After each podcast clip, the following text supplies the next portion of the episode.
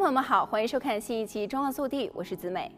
料理前准备食材是一项重要的工作，挑掉枯萎的菜叶，切掉蒂头、削皮等等，这些遭到淘汰的剩余的食材都到哪儿去了呢？如果都把它们丢到垃圾桶或者是回收桶里，就太可惜了。其实这些剩余的食材可以有很多的用途，例如蔬菜的梗和蔬果皮可以先冷冻存用，日后添加于汤品或者是炖菜中，增加浓郁的风味。骨头也可以用来熬高汤，而方法也非常的简单，只要一个简单的动作，在冰箱里放一个专门存储剩余食材的容器，任何时候有剩余的食材丢进去就好了。剩余的食材再利用，除了养成爱惜食物的好习惯，还可以发挥创意，丰富菜色，让烹调变得更加多样化，带来另一种生活乐趣。今天就为大家介绍一些剩余食材的处理方法，希望能带给大家一些启发。首先就是鸡蛋，有很多点心的食谱，如冰淇淋、卡士达酱以及许多的酱料，大多只需要蛋黄。那么剩余的蛋白怎么办呢？不要担心，蛋白可以放在制冰盒中，放冰箱冷冻。需要使用时，只要移到冰箱的冷藏室隔夜解冻即可。解冻后的蛋白，请立即使用。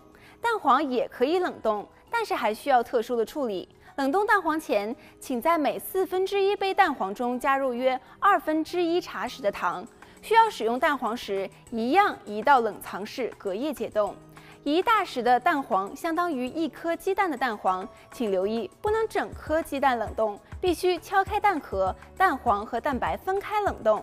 蛋壳也不要丢弃，可以加到堆肥箱中，也可以压碎加到花园的土壤中。最终分解成增加土壤的钙质，还有我们常常吃不完可能要丢弃的面包，把不新鲜变硬的面包做成烤面包丁。我们可以将面包切成小方块铺在烤盘上，淋上橄榄油或者是融化的奶油。如果需要的话，也可以撒上一点盐和磨碎的黑胡椒以及香草来调味，放进华氏三百度的烤箱中烘烤约二十五分钟，也在烘烤十五分钟时翻面即可。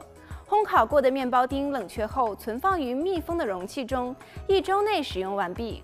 烘烤过的面包丁可以使用食物处理器磨成面包粉，然后冷冻起来，用于料理、馅料或砂锅炖菜上的配料。还有更多的大有用处的厨房边角料，我们明天继续介绍。让我们下期节目再见。